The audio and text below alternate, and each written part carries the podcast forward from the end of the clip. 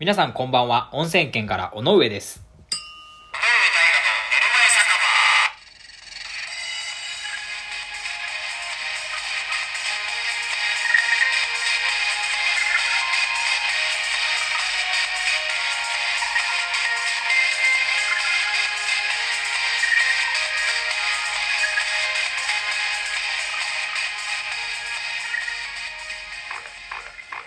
さあ、皆さんこんばんは。今夜も始まりました寝る前酒場。今回の放送で3回目になりますけれども、実は、えー先日ですね、えー初めての投稿や、え2回目ですね、もう1個前の、え投稿のね、いいねやねぎらい、ネギのマーク、ラジオトーク特有のネギのマークのやつですね。で、そして、いろんな方からのお便りをいただいて、えーその中身もですね、なんとラジオの方を楽しませていただきましたなど、ありがたいお言葉ばかりで、えー本当に嬉しいです。皆さん、大変ありがとうございます。これからもぜひ、えー尾上大河の寝る前酒場をよろしくお願いいたします。本当にありがとうございます。えーそれでは、早速、今日はですね、最初から、えーテーマの方いっちゃおうと思います。今週のテーマはこちら好きなアニメのキャラクター、よくある話ですが、イエーイなんてよくあるテーマなんでしょうかね。一切のひねりなし。で、一応ね、一切のひねりがなかったんでね、もうちょっと最後によくある話ですかってね、つけたんですけどね。ちょっとこの方がタイトルが、なんか、ちょっと惹かれるかなと思って何もないよりは。まあ、あのーこれですね、僕、結構みんなの意見、まあ意見っていうか、その好きなキャラクターを、なんで好きなのかとか聞いてみたかったんですよ。で、まあというのも、まあちょっと今回ね、自分の話からさせていただこうと思うんですけどね、すいません。で、あの、僕にはそんな部分がないなって思うキャラクターがいて、それが週刊少年ジャンプの渦巻きナルトなんですけど、皆さん見たことありますか？まあ結構、結構でもだいぶ有名ですよね。で、まあ、その、まあ、僕、結構ナルト好きで、で、小学校ぐらいかな、ナルトがあってたのは、で、まあ、だいぶありましたね。で、最近また見直したんですよ。全部一から見返して。で、まあちょっと知らない人の方に一応説明すると、そのナルトがね、ちっちゃい子供の頃親がいなくてね、なんかその周りから落ちこぼれなんて呼ばれてたんですよ。うまくいかなくて。で、にもかかわらず、まあ争いだらけのね、忍びの世の中をこう、どんどんどんどん先頭に立って、平和の方向へと変えていくっていう物語なんですけど、まあ、なんでナルトが好きかというと、とにかくまっすぐなんですよ、やることが。で、その、自分のこと、ナルトがよく言う言葉でね、まっすぐ自分の言葉は負けねえ、それが俺の人道だってよくね、ちょっと今田舎者みたいな発音になっちゃったかな、ちょっと。で、まあそれよく言うんですよ。で、で、しかもね、今、ナルトは、ナルト自体はもう完結してて、で、第2期の自分のナルトの子供がね、ボルトって言って主役になってるんですけど、で、そこでも父親として同じことを言うわけですよ。その、ね、僕、自分のことは曲げねえからっていうので、だから父ちゃんはこういう風にするんだよっていうのを教えるわけですよ。それすごくないですか？その、ね、まだもう、父親になっても、そのまっすぐさを貫くっていうね、どんな状況でも、その曲げない意志の強さで、そこに僕は憧れがあるんですよね。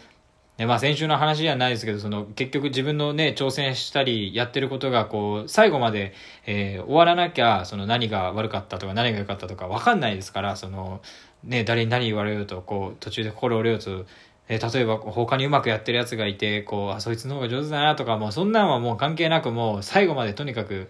えーやったことはやりきろうっていう時にですね、えーナルトへのこう憧れがこう強くね、心の中でこうあるわけですよ。そのナルトを見て、あ、なんか俺も最後までちゃんとやろうなって思うんですよね。まあそういう理由で僕は結構ナルトが好きで、まあ皆さんはそのどうかなと思ってこのテーマにね、したんですけどね。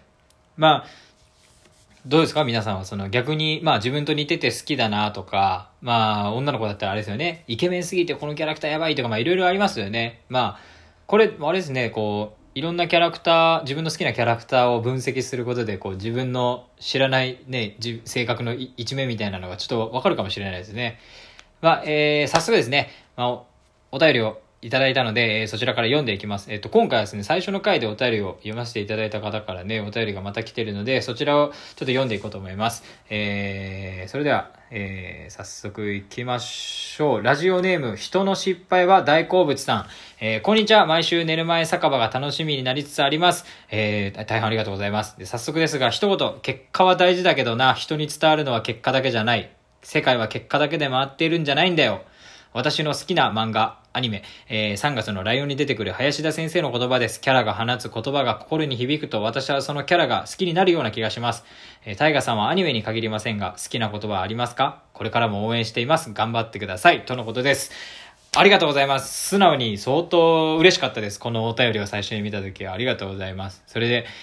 えー、まあね、読んでいこうと思うんですけど、えー、結果は大事だけどな、人に伝わるのは結果だけじゃない。えー、世界は結果だけで回ってるんじゃないんだよ。という素晴らしい、素晴らしい言葉ですよね、こちらは。世界は結果だけで回ってるわけじゃない。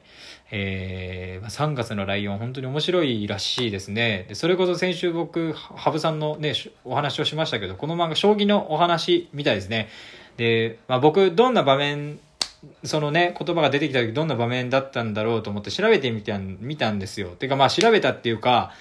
まあ、正直相当面白いだろうなと思って、まあ、一巻はとりあえず読みましたね。最初の一巻。で、まあ、僕ね、せっかく読むんだったら、その、なんか人生のためになる漫画とかがいいなと思ってて、まあ、アニメとか映画もそうなんですけどね、なんかすごくちょっといい出会いをしました。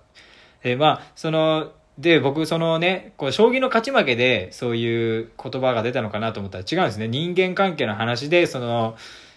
キャラクターで出てくるその林田先生っていうのが、まあ、生徒さんですかね、にかけた言葉なんですよね。で、かっこいいですよね。ちょっと力の抜けた感じの先生なんですけどね、人柄が出てますよね。で、まあ、これ、名言にもやっぱ種類があるじゃないですか。その、自分に向けた言葉、えー、まあ、ナルトの言葉とかもまっすぐ自分の言葉もあげねえっていうのは自分に、自分の誓った意思である言葉ですから、まあ、そういう自分のね、に言う名言と、えー、今みたいに誰かを支えるためにね、えー、人が、あの、放った言葉、そういう名言。で、まあ、完全に後者の方ですよね、この名名言は。えー、まあ、例えば、スラムダンクのこう、ね、先生の諦めたらそこで終了ですよっていうのも相手に対して向けた言葉で名言となりましたけどね、そっちの方がやっぱグッときますよね、心に、その相手のことを思って、えー、出てきた言葉っていうのはやっぱすごいですね、漫画の作者さんも、こう、ね、いい言葉を、こう、やっぱそういうふうに普段から思うから出てくるんでしょうね。なんか、なんていうかその、まあ大人になって僕ね、いつの間にか自分のことはもうそれぞれ自分で気づいて、こうみんなで頑張っていこうねぐらいの感じで思ったんですけど、やっぱ人のためにこう、人を支えようと思って生きていくっていう、どんな言葉を、えー、自分の中から発するかっていうのは、やっぱすごい必要なことですね。やっぱ、林田先生のね、その思いやりにもすごく感動してます。えー、まあ、誰かがいい、どんな、いい、どんぐらいいい成長できるかっていうのもね、やっぱ周り見ながらやっぱそのどういう言葉をかけるかとか今一度考えてみるといいなと、ね、僕は思いました、まあ、この3月のライオンあの調べたらあの単行本で言うと15巻まで出てるみたいですね。でまだ続いてるらしいのでこの機会にですねぜひ皆さんも読んでみてください。で僕もね、えっと、某青と黄色の色をした書店に、えー、続きを借りに行きたいと思います。でだいぶ、ね、人生に影響を与えてくれそうな、ね、皆さんにも与えそうな感じの作品でしたね見た感じ。でえー、それではですね、えっと、質問の答えですね、をいこうと思います。で、まあ、せっかくなんでね、今日は、えー、漫画の、漫画、まあ、アニメですね、から、えー、紹介させてもらおうかなと思います。で、そのキャラクターっていうのは、えー、アニメ、ナルトに登場するカンクロです。すいません。またね、ちょっとナルトの話ですけど、まあ今日せっかくなんでナルトの話ちょっと聞いてください。で、まあちょっと時間がないんで早速セリフに行きます。カンクロのセリフ。えー、優しく言ってくれなきゃ聞けねえか？そいつはさすがに甘いんじゃねえのか？です。まあこれはね、正確にはナルトじゃなくて、そのね、第2シーズンのボルトの話なんですけど、まあ一応、カンクロナルトの初期から出てるキャラクターだったんで、まあ、でまあ、ボルトがすっごい反抗期なんですよ。もうね、父親も忙しいですからね、ナルトが。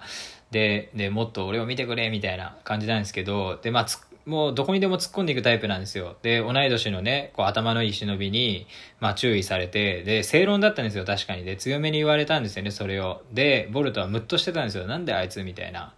で、その時にまあ、カンクロ先生なんですけど、で、カンクロが、あのー、ムッとしてるのを見て、その優しく言ってくれなきゃお前聞けないのかと。そいつはちょっと甘いんじゃないのかっていうセリフがあって、それでね、僕、いや、すっごい確かにって思って、まあ僕も昔にもうちょいなんか優しく言えばいいのにとか思ったことあって、まあ最近もうなくなったかな。まあで、まあ、確かにね、言う側もどうやったら伝わりやすいかとか、まあ確かに考えなきゃいけないんだけど、でも、やっぱ注意してもらった側、言われた側はもう優しく言えよとか、もうそんなこと思っちゃいけないなって思って、もう言ってくれるだけで相当感謝してね、あ、注意されて、あ、これ悪いんだっていうのだけをこう、思わないといけないなって思ってすごい納得してこれどどう思いますか？皆さん。これでも確かにねまあきつく言われたってもまあ、20歳超えたらもうそういうのは当たり前ですからま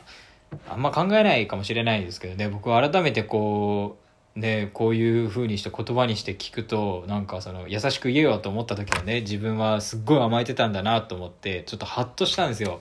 なんかもっとお前はやっぱなくして頑張んなきゃいけないなみたいな風に思ってまあその僕のね好きな、えー、最近の中でね好きな言葉でした優しく言ってくれなきゃ聞けねえかそいつはさすがに甘いんじゃねえのか、うん、その通りですねえー、まあ、素晴らしい漫画ですよ、ナルトも。ね、3月のライオンも本当、たのもう面白そうでした、本当に。僕は見ます、全部。